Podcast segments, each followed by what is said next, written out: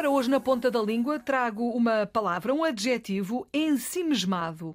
Ó Sandra, isto significa o quê? Caracteriza uma pessoa que, hipótese A, tem ciúmes ou, hipótese B, que está pensativa. Ensimesmado. Tem ciúmes. Pa- Parece em ciúmes, mas não, mas não.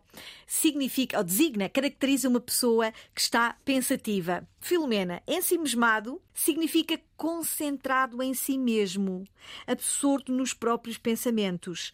Provém, é, aliás, o particípio passado do verbo ensimismar-se, que significa meditar, concentrar-se, ensimismar-se, concentrar-se. Introspectivo. E olha, ó Filomena, tão engraçado. Ensimismar-se, olha só, em si mesmo.